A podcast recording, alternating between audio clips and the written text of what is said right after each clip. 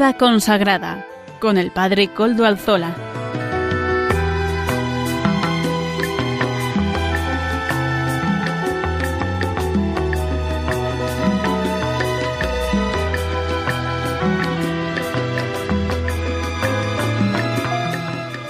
Buenas tardes, hermanos, amigos y oyentes. Hoy es jueves y son las 5 de la tarde, una hora menos en las Islas Canarias. Es por tanto la hora de vida consagrada en Radio María. Les saluda con sumo gusto, como lo hago todas las semanas, quien les habla, Padre Coldo Alzola, Trinitario. Y emito, como es habitual en mi caso, desde Algorta, Vizcaya, desde la parroquia del Santísimo Redentor y como ya es conocido para los oyentes del programa, nos encomendamos al inicio del mismo al Beato Domingo Iturrate, nuestro patrono y protector. Saludo a quienes nos están ayudando en el control en Madrid. Gracias a su servicio podemos emitir siempre y hoy también, como no.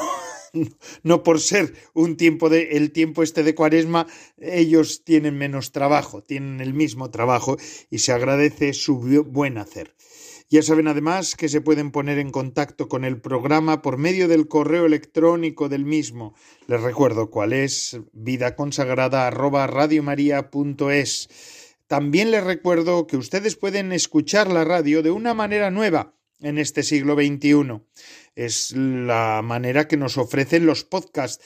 En este caso, los podcasts, el podcast de la web de Radio María, nos, la web de podcast de Radio María nos ofrece el podcast nuestro, lo suben puntualmente, lo sube nuestro colaborador Amaro Villanueva y la ayuda de los técnicos de Radio María y así lo tienen a su disposición. Pero aún así ustedes pueden coger eh, una copia, de pedir eh, una copia de este programa o de todos los programas de los que quieran, dirigiéndose directamente a Radio María. Ya saben ustedes cuáles son los teléfonos de contacto de Radio María y ustedes se pueden poner en contacto con, con la radio.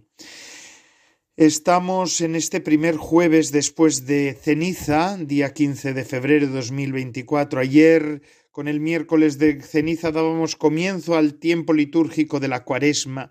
Son los cuarenta días que llevan hasta la pasión, muerte y resurrección de Jesucristo nuestro Señor.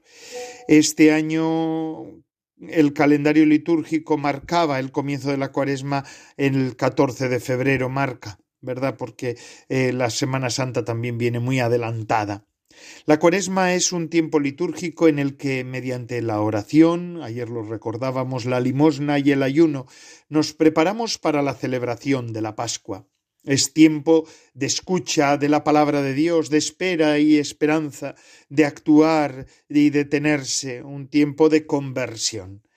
Radio María nos acompaña en este tiempo de cuaresma con una programación especial que siempre completa, que nos puede ayudar a adentrarnos mejor y a entender mejor el misterio de la cuaresma para disponernos a celebrar mejor la Pascua de nuestro Salvador Jesucristo.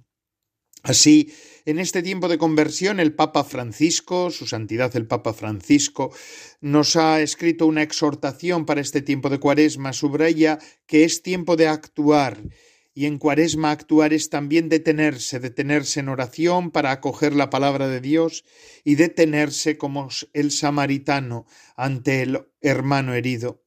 El mensaje del Papa para la cuaresma 2024 titulado A través del desierto Dios nos guía a la libertad se hizo público el pasado 1 de febrero. Se acordarán que en este programa nos hicimos eco de ese, de ese mensaje y bueno, lo tienen ustedes a, disposición en las páginas web oficiales de la Iglesia Católica, eh, desde la página de la Santa Sede hasta la página de la Conferencia Episcopal Española y en tantos otros lugares que podrán acceder con facilidad al mensaje del Santo Padre, el Papa Francisco, para esta cuaresma 2024.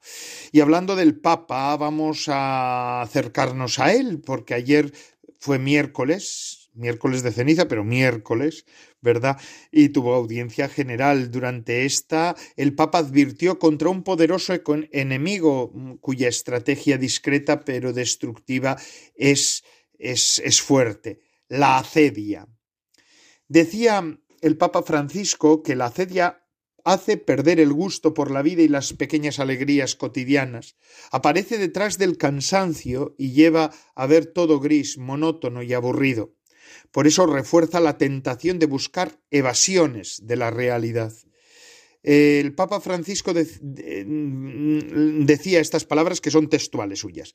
La cedia es definida como el demonio del mediodía, el demonio del mediodía llega en medio de la jornada cuando la fatiga está en su punto más alto y las horas que quedan nos parecen monótonas, imposibles de vivir. Francisco animó a recobrar las ganas de vivir. Dijo que hay que tener la valentía para coger el aquí y ahora en el que cada uno se encuentra. Y también lamentó que muchas buenas personas abandonen el camino del bien, engañados por el pensamiento de que sus vidas así como están, no valen la pena. Cuánta gente, decía el Papa, en manos de la acedia, movidas por una inquietud sin rostro, ha estúpidamente abandonado el camino del bien que había emprendido, dice el Papa.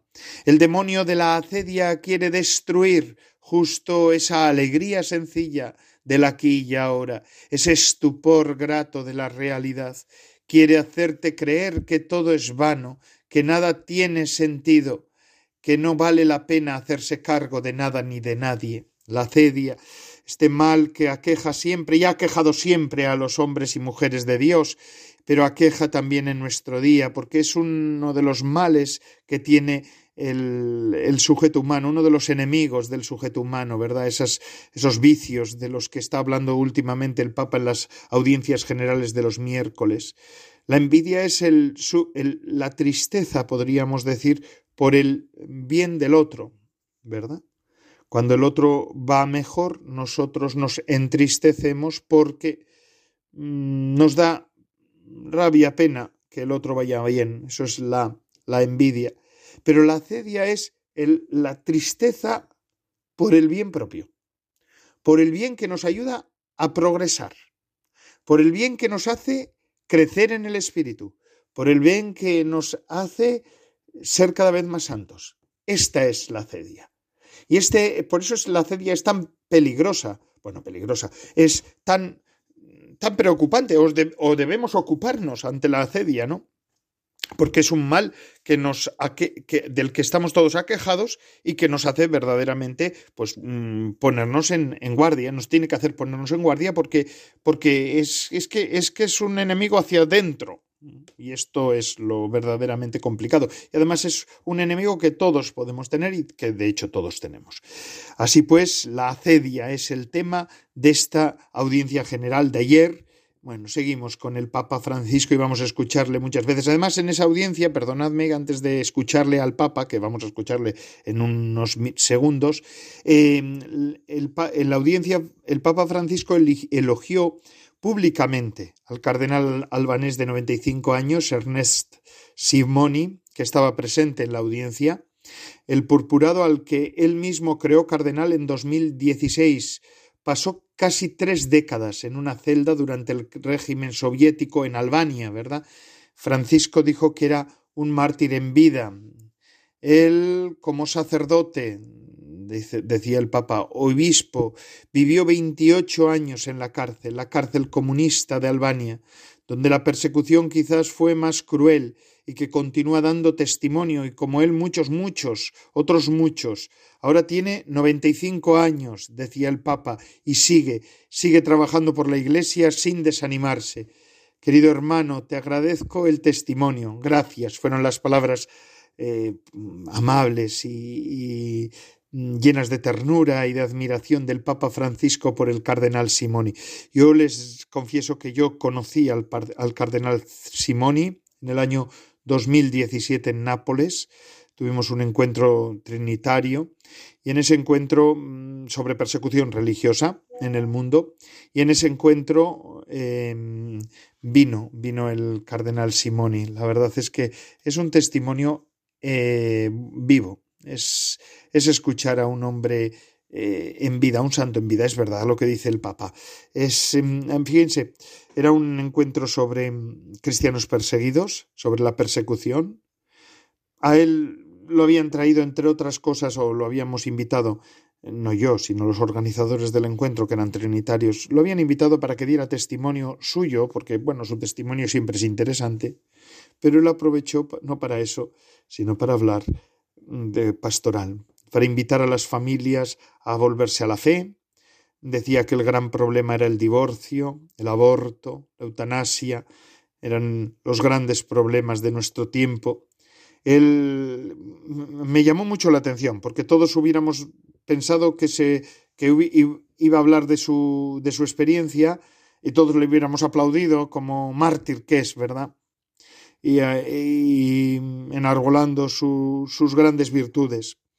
Y hasta hubiera conseguido un aplauso de admiración, que lo tuvo, pero de otra manera. Pero él no aprovechó para hablar de sí, ni para hablar de las cosas tremendas que le hicieron. De hecho, un biógrafo que estaba junto a él, su biógrafo, era el que tenía que hacer ciertas apostillas y ciertas puntualizaciones para, para decirnos lo cruel que fue el régimen comunista con él. Pero él no venía a hablar de eso, él venía a hablar de cómo está la iglesia actualmente, no la iglesia, sino los fieles cómo están, de cómo, cómo, cómo hay que volver otra vez a Cristo, a la confesión, a los sacramentos.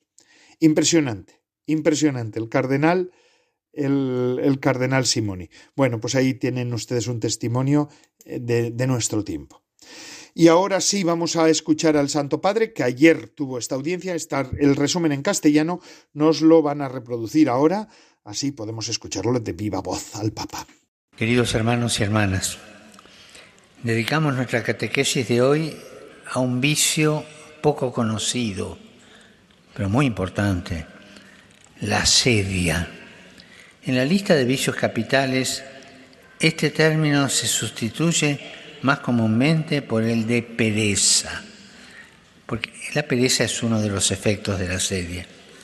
La sedia es una tentación muy peligrosa que nos lleva a ver todo gris, monótono, aburrido. Puede inducirnos a abandonar el buen camino que habíamos comprendido y llevarnos incluso a perder el sentido de la propia existencia. Para combatir este vicio, los maestros de espiritualidad nos ofrecen diversos remedios. Quisiera subrayar uno muy importante, que es la paciencia de la fe. Cuando una persona se encuentra bajo el yugo de la asedia, es necesario que persevere en la presencia de Dios, acogiendo las situaciones difíciles tal como se presentan aquí y ahora. En esos momentos oscuros, que incluso los santos han experimentado, es preciso ser pacientes, aceptando nuestra pobreza y confiando siempre en Jesús, que nunca nos abandona. Pues muchas gracias, Santidad, por estas palabras suyas en este programa de vida consagrada en el que estamos. Y seguimos con las noticias, ¿verdad? Y noticias es hablar hoy también del Santo Padre, porque ayer pues fue miércoles de ceniza y la colina romana del Aventino volvió a ser el nuevo de nuevo el punto de encuentro para dar inicio a la cuaresma en Roma. Cada miércoles de ceniza tiene lugar allí una procesión penitencial que va desde la Basílica de San Anselmo hasta la Basílica de Santa Sabina. Francisco, por sus problemas de salud, el Papa, mm, y sobre todo de rodilla, esperó directamente dentro de la basílica para dar comienzo a la Santa Misa. En su homilía, el Papa explicó que el sentido de este tiempo litúrgico reside en despojarse de lo superficial para volver al verdadero yo. Significa mirarnos por dentro, y tomar conciencia de quiénes somos realmente, quitándonos las máscaras que a menudo usamos, disminuyendo el ritmo de nuestro frenesí, abrazando la vida y la verdad de nosotros mismos. La vida no es una actuación y la cuaresma nos invita a bajar del escenario de la ficción para volver al corazón, a la verdad de lo que somos, decía el Papa. Por eso el Papa dijo que el ayuno, la limosna y la oración no se pueden reducir a prácticas exteriores, ya que, como señaló, reducen, reconducen a lo esencial de la vida cristiana. El pontífice también invitó a ayunar en otros campos, por ejemplo en las redes sociales, porque no todo debe ser compartido. Pero ¿cómo puede ser social lo que no brota del corazón? se preguntaba el Papa. Hasta las experiencias más trágicas y dolorosas corren el riesgo de no tener un lugar secreto que las custodie. Todo debe ser expuesto, ostentado, entregado al parloteo del momento. Y es aquí cuando el Señor nos dice, entra en lo secreto, vuelve al centro de ti mismo. Qué palabras tan bellas las del Santo Padre, ¿verdad? Al terminar la homilía, el Papa Francisco fue el primero en recibir la ceniza. El encargado de imponérsela fue el cardenal Piacenza. Después el Papa hizo lo mismo con el prelado. Y así dio comienzo la cuaresma en Roma, cuarenta días hasta el jueves santo para reflexionar, como dijo el Papa, sobre la importancia de volver al corazón mirando siempre a Jesús. Y esta es la invitación que también el Santo Padre hace a la Iglesia Universal. Bendito sea, vamos a iniciar este tiempo de cuaresma y vivir este tiempo de cuaresma con intensidad. Hagámoslo. Noticias de la vida consagrada, pues es que va a haber una jornada de vicarios y delegados de vida consagrada del el 20 y el 21 de febrero. El título de estas jornadas van a ser Construyendo sinodalidad. Es el tema del encuentro de vicarios y delegados para la vida consagrada que se celebrará en Madrid los días 20 y 21 de febrero. La presentación de las jornadas correrá a cargo del presidente de la Comisión para la Vida Consagrada, Monseñor don Luis Ángel de las Heras, que es, eh, es claretiano, es eh, colaborador habitual nuestro. El martes 20 por la mañana, por su parte, la directora del secretariado de la Comisión, María José Tuñón, eh, realizará, que es también religiosa, de las esclavas del Sagrado Corazón, em, realizará una oración para dar comienzo al encuentro. Orientaciones para la vida eremítica será el título de la primera ponencia que será ofrecida por el arzobispo coadjutor de Mérida Badajoz, Monseñor eh, José Rodríguez Carballo, eh, em, que es franciscano. Ese mismo día por la tarde, Teresa Rodríguez, colaboradora de la Comisión Episcopal para la Vida Consagrada, abordará acentos, orientaciones prácticas, la forma eremítica. Por su parte, la hermana Isabel Gorriz, delegada de la vida consagrada de la diócesis de Tarragona, disertará acerca de las vivencias eremíticas, los grupos de eremitas, en el que será el, último día, el último del, tema del día. La canonista Teresa Rodríguez eh, volverá a intervenir en la mañana del miércoles 21 de febrero en otra ponencia, en esta ocasión sobre las experiencias y comentarios en el campo jurídico de atención a la vida consagrada. Finalmente, el vicario episcopal para la vida consagrada de la Archidiócesis de Madrid, el padre Elías Rollón, expondrá los comentarios al número 10 del documento final del Sínodo hacia octubre de 2024. Bueno, pues tenemos estas jornadas, damos, eh, hablaremos de ellas, de los, las conclusiones de las mismas o nos, nos podremos acercar a ellas en algún momento en programas sucesivos. Hoy es 14, eso va a ser eh, la próxima semana, pero bueno, eh, hoy es 15, perdón. La próxima semana daremos alguna noticia sobre el encuentro y, yo creo que podremos ahondar un poco más en, en, el encuentro más adelante. Y sin más, vamos a seguir con el programa. Antes de seguir con el resto de los contenidos, vamos a hacer una pequeña pausa en la que vamos a escuchar cómo Radio María nos invita, nos invita verdaderamente a, formar parte de esta familia que es la radio de la Virgen es la gran parroquia de las ondas que vive su, su ser, bueno, bajo la dirección de la Virgen, de la Virgen María. Vamos a escuchar a Radio María, ¿qué nos dice? Adelante, Radio María.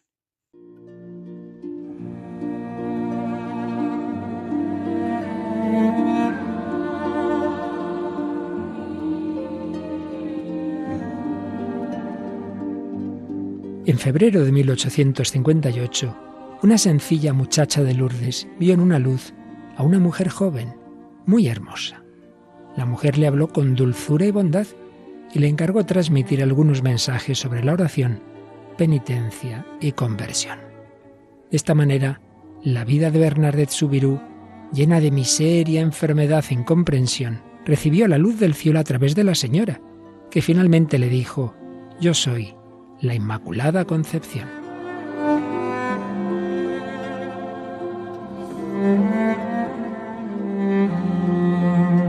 Muy pronto los peregrinos comenzaron a poner velas y antorchas que desde entonces mantienen iluminada la gruta y expresan sus preocupaciones, fe y esperanza. Radio María quiere colaborar a difundir el mensaje de conversión que la Virgen recordó a la humanidad, así como presentar ante ella los corazones de todos sus oyentes. Te invitamos a encender una vela de amor en Radio María con tu oración, voluntariado y donativo.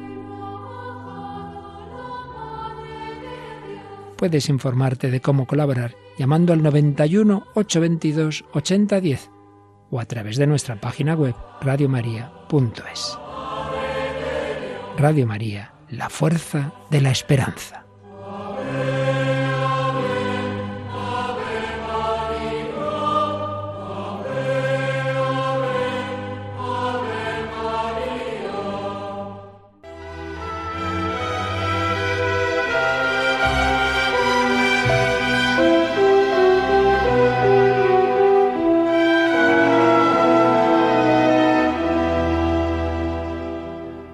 Pues gracias, Radio María, por las palabras de Radio María, ¿verdad? Porque todos queremos que esto siga adelante. Estamos aquí implicados, todos. Los que somos voluntarios, eh, de un modo u otro, los que colaboráis económicamente y, cómo no, los que ustedes que colaboran económicamente y también todos aquellos que están trabajando para que esto pueda seguir adelante. Todos somos Radio María, los que nos escuchan también, ustedes que nos están escuchando también. Gracias, gracias hermanos por mantener todo esto en pie y por mantener viva la llama, la llama de Radio María, que es la radio de la Virgen. Hermanos, el tiempo de Cuaresma es un tiempo también para descubrirse pecador Dice en la primera carta el apóstol San Juan, si decimos que no hemos pecado, nos engañamos y la verdad no está con nosotros. No hay nadie justo, ni uno solo, dice en la carta a los romanos en el capítulo 3, el apóstol San Pablo. Y en el Salmo 32 dice, mientras callé mi pecado, mi cuerpo se consumió. Porque es que casi todos somos muy conscientes de nuestras faltas. Otra cuestión es qué hacemos con ese conocimiento de nuestras faltas, ¿verdad? Frente a las propias imperfecciones, frente a los pecados, podemos adoptar diferentes posturas. Hay quienes las relativizan, justificándose con argumentos de que no soy ningún santo. Otros, en cambio, eh, sintiéndose heridos en su orgullo, se escandalizan de ellos. Como alguien tan maravilloso como yo puede haber cometido este mal, ¿verdad? A veces nos pasa esto también, ¿no? En, lo, en el foro interno tenemos esta idea, ¿cómo yo he podido volver a caer en este pecado? Y, esto nos lleva a reaccionar despreciándonos a nosotros mismos, haciéndose daño tanto a ellos como a otros, ¿verdad? Nos, nos ocurre esto. Muchas veces nos hacemos daño tanto a nosotros como a otros. Cualquiera es susceptible de moverse entre estas dos posturas extremas en diferentes momentos de la vida. Pero además de saber gestionar este aspecto emocional, que conllevan nuestras faltas, necesitamos una mirada objetiva hacia nosotros mismos, hermanos queridos. Así como resulta imprescindible diagnosticar una enfermedad para poder tratarla, necesitamos encontrar una manera de detectar nuestros constantes extravíos, nuestras, nuestras canalladas, nuestras malas intenciones. Es crucial para nuestra salud mental, para nuestra salud física y también la espiritual. Mm, vamos a... Hay que, hay que prestar una considerable atención a los peligros del lenguaje sobre el pecado, que pueden llegar a niveles tóxicos de culpa y de vergüenza. Asimismo, pueden hacer que se pierda de vista la gloria innata de la humanidad, de ser humanos, porque nosotros tenemos una gloria que el Señor ha puesto en nosotros porque somos imagen suya. Aunque lo más habitual es que la gente crea que el lenguaje sobre el pecado no se refiere a sí mismo, ¿verdad? Nosotros creemos que no se, cuando hablamos de pecado no soy yo. Considere que todos nos consideramos básicamente, o muchos nos consideramos básicamente decentes y que no tenemos una necesidad desesperada de que Dios cure nuestra, nuestra situación, ¿no? No tenemos como necesidad de que Dios nos reconcilie con Él. A veces nos pasa eso, ¿no?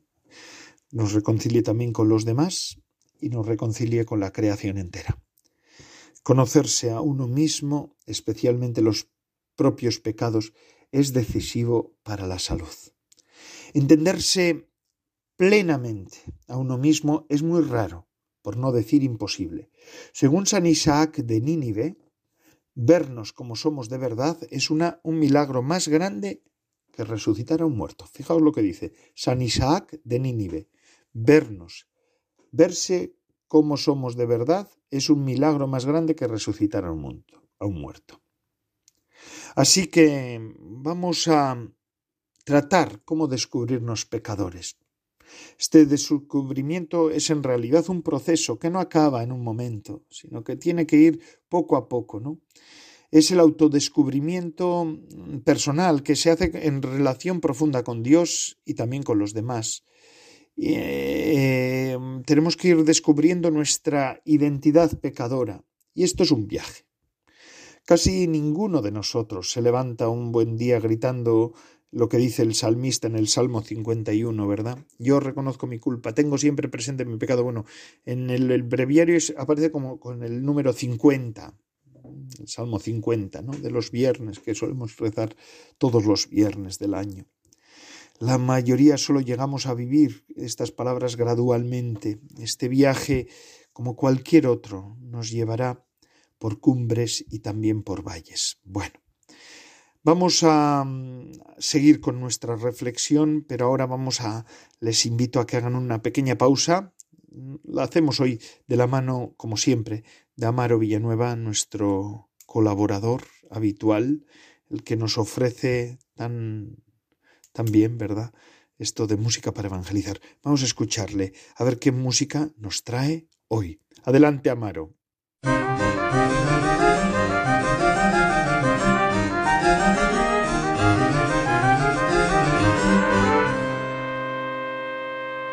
Buenas tardes, Padre Coldo, y buenas tardes a todos los oyentes de Radio María. Bienvenidos a la sección de Música para Evangelizar. Si me preguntaras, es la canción que escucharemos. Interpreta John Carlo.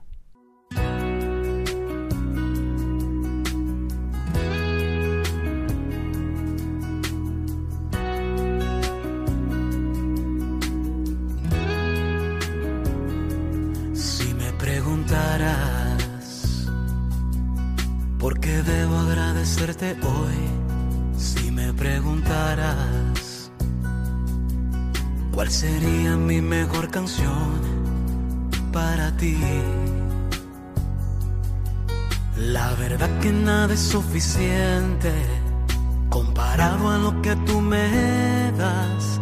Y aunque yo trate de sorprenderte, no podré.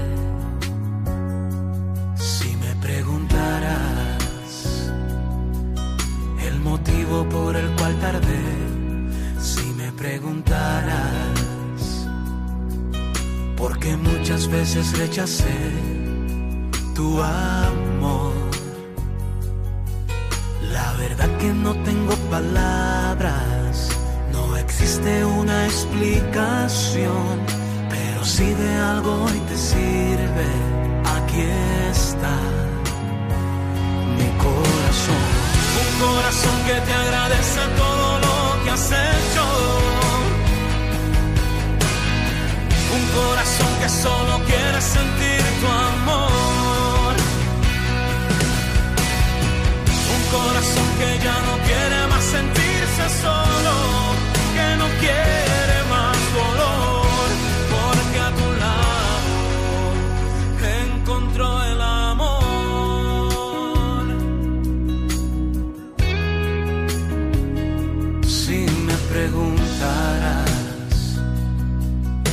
dispuesto estoy para seguirte.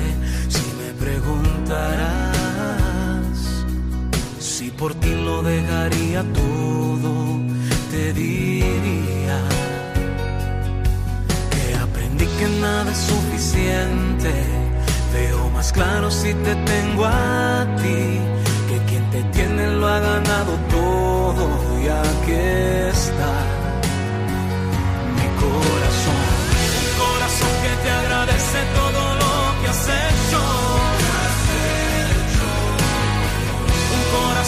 solo quiere sentir tu amor. Un corazón que ya no quiere más sentirse solo, que no quiere más dolor, porque a tu lado. Un corazón que te agradece todo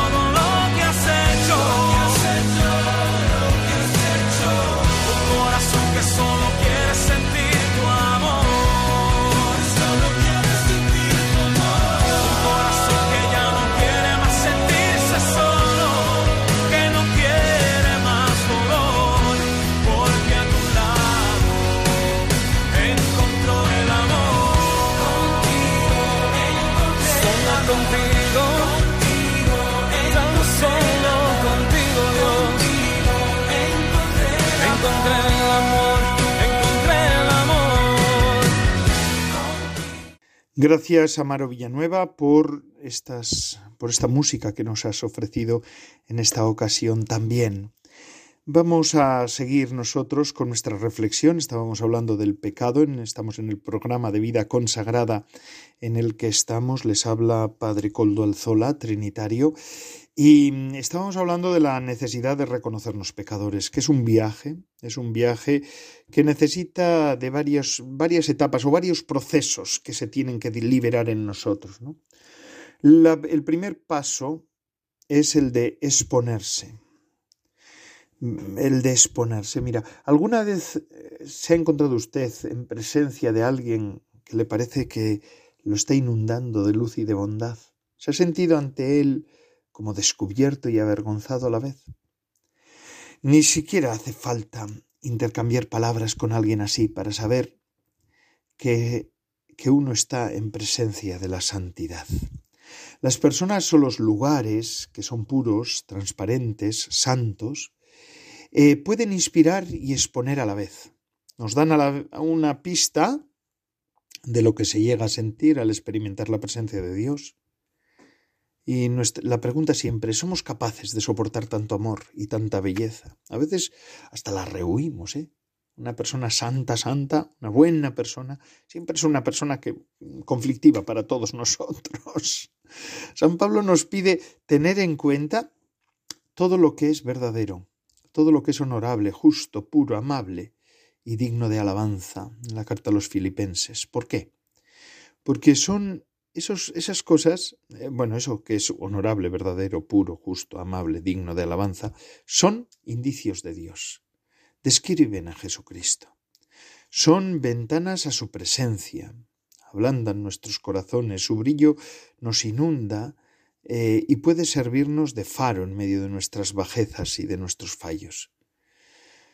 San Pablo nos desafía, vivid como hijos de la luz, pues toda la bondad, justicia y verdad son fruto de la luz.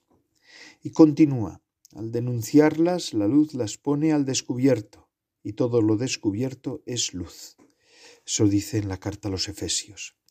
Cuando encontramos belleza, verdad y pureza, nuestros sentimientos pueden desplegarse en una gama más o menos amplia, traducirse en emociones que suben y que bajan, a menudo simultáneamente. Señor, qué bueno es que estemos aquí, exclamaba San Pedro, ¿verdad?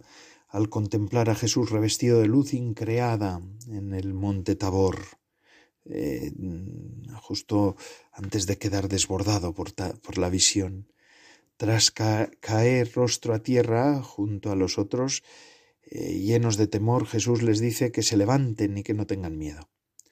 Un momento crucial en la historia, por ejemplo, volvemos, vamos a ir a los primeros siglos, ¿no? A las madre, a una madre del desierto, de María de Egipto, que es siglos cuarto y quinto. Un momento crucial en su historia fue ocurrió al ponerse en presencia de la cruz de Cristo y de un icono de la Virgen María. Cuando esta mujer perdida y adicta al sexo se situó ante la santidad y ante la pureza y la salvación, María de Egipto, llegó a reconocer sin tapujos cuán sucia estaba su vida, tan sucia que no era digna de entrar en una iglesia. Al arrepentirse, al, arrepentirse, empezó a sentir dentro de ella misma, María de Egipto, no el juicio de Dios, sino la misericordia de Dios, su misericordia. Y en ese instante comenzó una odisea de décadas para cambiar por completo su vida.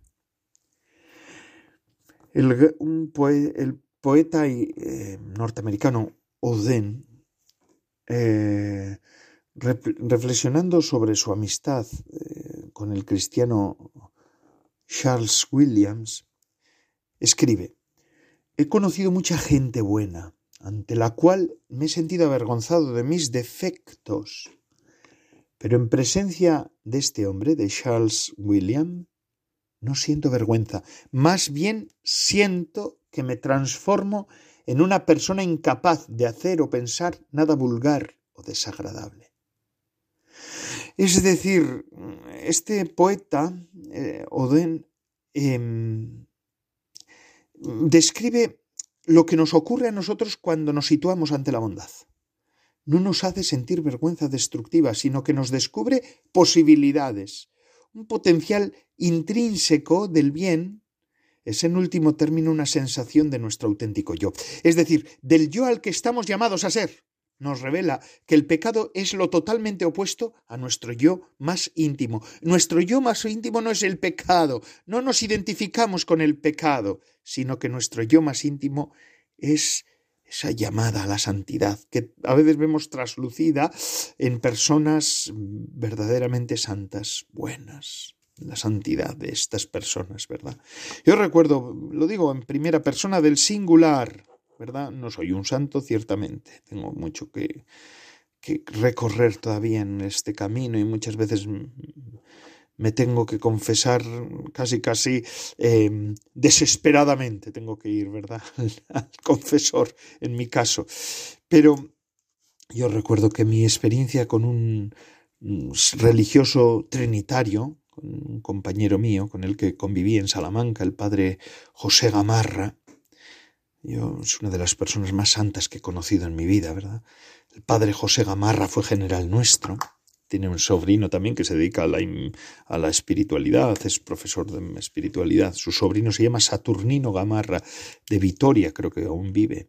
Pero eh, José Gamarra, el padre José Gamarra, yo descubrí en él una una pureza, una, una personalidad tan cristalina, tan cristalina, que te llevaba a reflexionar y a pensar sobre tu indignidad.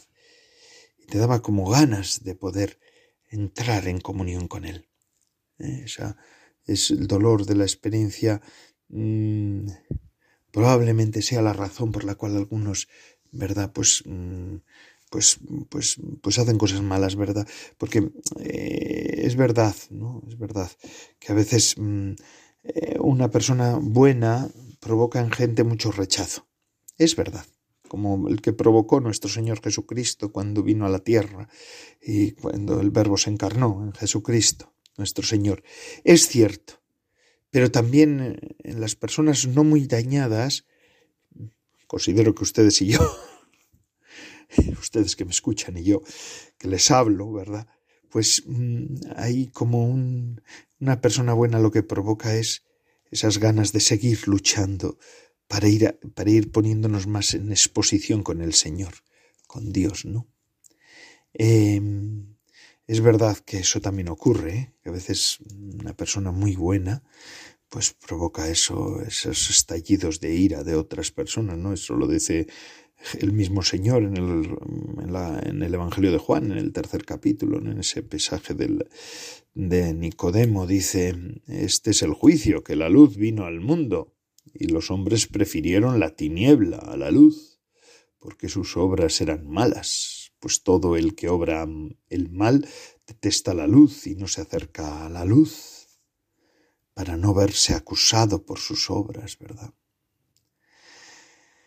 Pero si podemos soportar esta indefensión, junto con el amor y el perdón que la acompañan, adquirimos un nuevo conocimiento de nosotros mismos en relación a Dios y a los demás. Y esto nos ayudará a entender nuestro pecado y a retomar la senda de la pureza.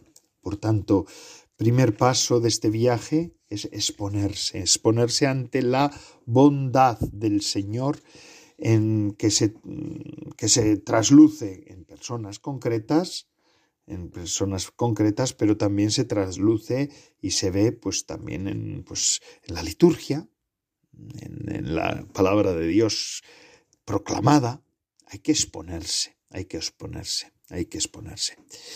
Eh, bueno, otros caminos hacia adentro. Vamos a hablar de otros caminos brevemente hacia adentro, no tengo ya mucho tiempo, pero bueno, la más eh, obvia es un gran error. De repente normal, nosotros tenemos un error a veces porque tomamos conciencia de que al haber dicho tal cosa, o no haberla dicho, o al haber hecho tal otra, o no haberla hecho, hemos causado mucho daño a nosotros mismos y a otras personas o al mundo. El fallo ha podido ser cuestión de un segundo, quizá pulsar de forma mm, impulsiva el enviar de un correo electrónico absolutamente mezquino, un mensaje de WhatsApp, ¿verdad? O puede haberse prolongado durante años una relación pues enconada con una persona, ¿no? Por ejemplo. De repente nos damos cuenta de que hemos metido la pata hasta el fondo, ¿no? Ya digo, puede ser una cosa puntual, pero llena de mucho odio, o una cosa ya más instalada, ¿no? Y nos invade el, remordimiento estos fracasos pueden conducirnos a, entrar en inútiles bucles mentales sobre lo tonto que he sido, lo, que, lo bobo que he sido, ¿verdad? Eh, como con remordimiento sobre nosotros mismos, sobre nuestros errores más graves. Esto puede ser una manera de entrar en un bucle, en un, ¿cómo se llama eso? En una espiral, en una espiral que, que, nos, que nos aprisiona, ¿no? Otra vía de acceso sería considerar el ruinoso estado del mundo.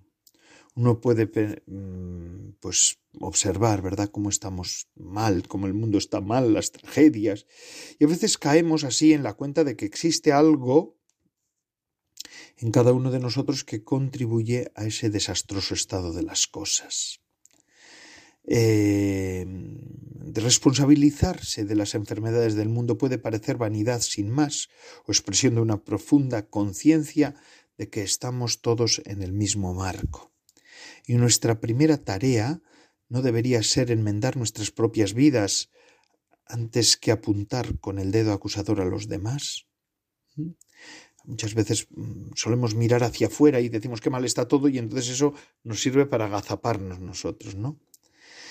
Em, y una última vía también para darnos cuenta, bueno, yo estoy diciendo cosas que están mal para hacer, para contrarrestarlas, para poder hacer lo que está bien, ¿no? Es, es meditar sobre nuestra condición mortal, ¿no? Eh, dice, hay un musical que se llama Zorba, que dice lo siguiente, uno de los momentos que a mí me suele llamar mucho la atención, dice, Vivo cada minuto como si fuera a morir, piensa eso, jefe. Él vivía como si no fuera a morir. Yo vivo como si pudiera morir en cualquier momento. Por este motivo, solo por este soy libre, ¿verdad? Dice este musical Zorba. ¿eh? Hermosísima expresión. Porque muchas personas viven como si no se hubieran, no hubieran, no murieran nunca. El memento mori, Recuerda que vas a morir, quiere decir eso, memento mori. ¿eh? Recuerdo. Pues es importantísimo para los seres humanos, para descubrirnos pecadores y así, pues poder saber que nuestras acciones, para darles profundidad y sentido a todas nuestras acciones. Eso es importantísimo en todo este proceso, ¿no? Este, en, este, en todo este proceso que, de reconocimiento de nuestro pecado. Bueno, pues hermanos, vamos a, ahora a seguir con el programa después de esta meditación sobre nuestra mm, condición pecadora, ¿verdad? Y ahora vamos a pasar a la sección de la formación, animada por la comunidad de San Juan. Nos la presentan, como siempre, Lourdes Muñoz y Salvador Morillas, que son un matrimonio. Nos leen y, vamos a hacer meditación sobre el libro Anquila Domini de Adrien von Speyer, mística que junto con Hans Urs von Balthasar, gran teólogo, son fundadores de la Comunidad de San Juan, que es un instituto secular. Vamos a escuchar lo que nos dicen en esta ocasión también.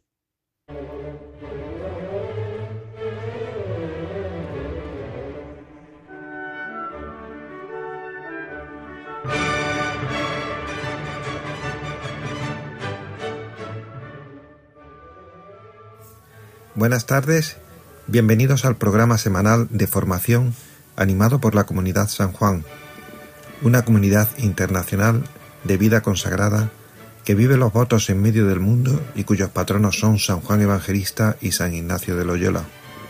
Presenta el matrimonio Salvador Morillas y Lourdes Muñoz. Buenas tardes a todos.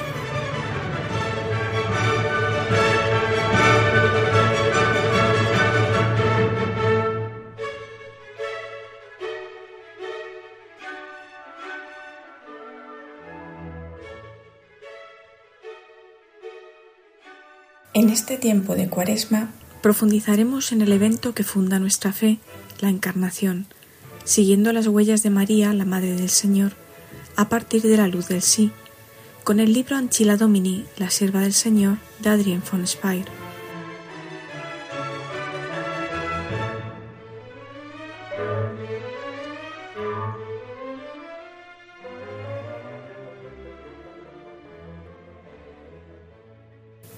Para situarnos, la semana pasada vimos María puro servicio, María servicio libre, María una relación nueva entre palabra de Dios y respuesta del hombre.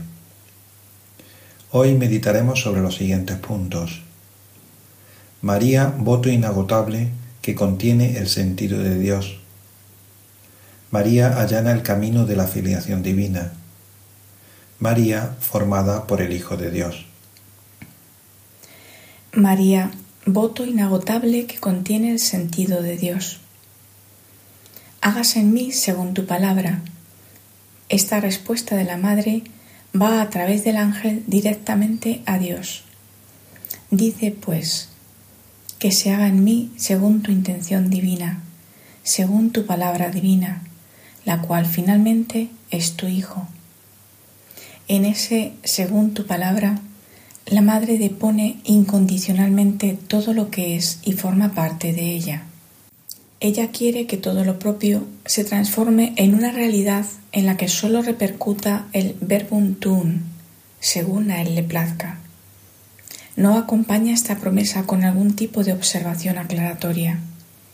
El sentido inagotable de su voto radica en que contiene el sentido de Dios. Las meditaciones de hoy empiezan con el sí de María. Sin embargo, como sabemos, su sí no es solo una palabra, es más bien una oración. Hágase en mí según tu palabra. Aquí está el asombro de la respuesta de María. Ella pone a disposición todo lo suyo a aquello que Dios tiene previsto para ella. Toda ella, libremente, se pone a disposición. Aquí encontramos una ocasión para reflexionar sobre nuestra experiencia vital. Todos nosotros, si miramos en nuestro interior, reconocemos un deseo de infinito. Queremos que nuestra vida no se agote aquí con la muerte, sino que tenga una apertura hacia algo bueno, algo que no se acabe. Los límites de nuestra existencia nos parecen estrechos para nuestras ganas de amar, de vivir. En el cristianismo, este anhelo se llama deseo de vida eterna con Dios, o mejor dicho, deseo de Dios, que es esta vida eterna, que la contiene y nos la regala. María, sin poner condiciones, sin aclarar nada, da a su respuesta a Dios el contenido que Él quiera darle. Este contenido, la palabra de Dios, hace de su voto un voto inagotable, porque la palabra en sí misma lo es, y ella ha hecho posible este contenido inagotable. Es una entrega sin precedentes en toda la historia de la humanidad que sólo se puede asemejar en su pureza a la del Hijo. Y el Hijo es aquel contenido puro que podrá entrar en el mundo gracias al sí de la Madre, como vemos a continuación. María allana el camino de la filiación divina. Y en cuanto ella lo quiere y lo hace, le allana en sí misma el camino a la palabra de Dios. Y este es el camino inmenso e inabarcable, el camino de la filiación, pues la palabra se hace su Hijo, pero de la filiación divina, pues la palabra se hace su Dios y por medio de ella retornará al Padre. En esas palabras vemos cómo María, con su disponibilidad perfecta, prepara el camino a la encarnación, allana en sí la senda al Verbo para que pueda hacerse carne. Se trata de un camino que viene de lejos, de la antigua alianza y de Dios mismo, y sin embargo en ella llega a un punto nodal donde todo se junta y todo se abre otra vez, como la gavilla que abre este capítulo de Anchila Domini. Es un camino de filiación, ya que María tendrá un hijo, pero es Dios el que se hace hombre. Se trata de una filiación divina que a través de María llegará otra vez el Hijo al Padre. Y María no queda extraña a este proceso, como vemos en el siguiente punto. María, formada por el Hijo de Dios. Su maternidad recibe una expansión inmensa, inabarcable. Por la voluntad del Hijo, ella se hace madre y sierva a la vez, cobijándolo más cobijada en él formándolo más formada por Él. En estas palabras vemos que la respuesta de María tiene no sólo un efecto en la encarnación, sino también en su maternidad. La misma recibe una expansión inmensa, inabarcable. Cuando nos asombramos ante el hecho de que tenemos una madre en el cielo, podemos pensar en el germen que originó esta posibilidad inaudita para los cristianos. Esta posibilidad es efectivamente el sí de María, un sí que empieza a transformarla, a formarla, a ella que forma el Hijo de Dios. Lo mismo pasa con nuestros síes. Ellos son un sí al proyecto de redención del Hijo que nos otorga una misión, por un lado, y por otro, son un sí a ser formados por Dios a transformarnos en lo que desde siempre Él tiene previsto para con nosotros. Y todo este camino ha sido abierto y hecho posible por el sí de la Madre, que ha allanado en ella el camino a la palabra de Dios.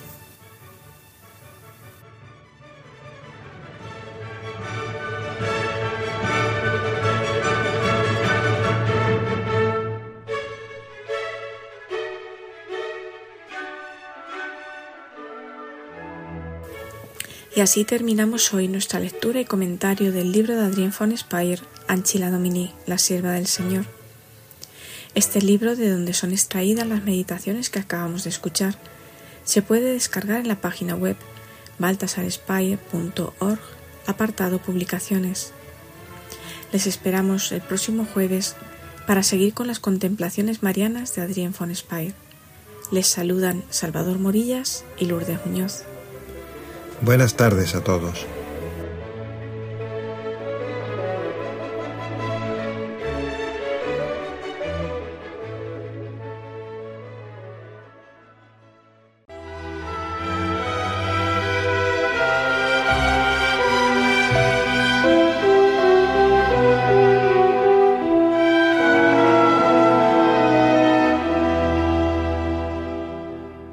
Con esta sección de formación ya hemos acabado el programa de vida consagrada. Muchísimas gracias, doña Lourdes Muñoz, don Salvador Morillas, por su ah, por, esta formación que nos han ofrecido en esta ocasión también, de la mano de la Comunidad de San Juan, Instituto Secular, fundado por Hansus von Balthasar y Adrien von Speyer. Y así, pues acabamos el programa hoy también.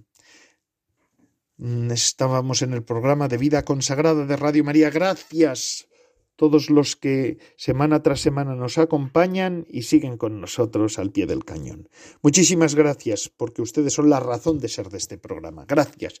Y se despide de todos ustedes quien les habla, Padre Coldo Alzola Trinitario. Recen por mí, yo lo hago por ustedes. Ahora les dejo con la programación de Radio María que tienen para las 24 horas del día. Y yo me despido hasta la semana que viene, si Dios lo quiere. Recen, recen por mí que yo lo hago por ustedes.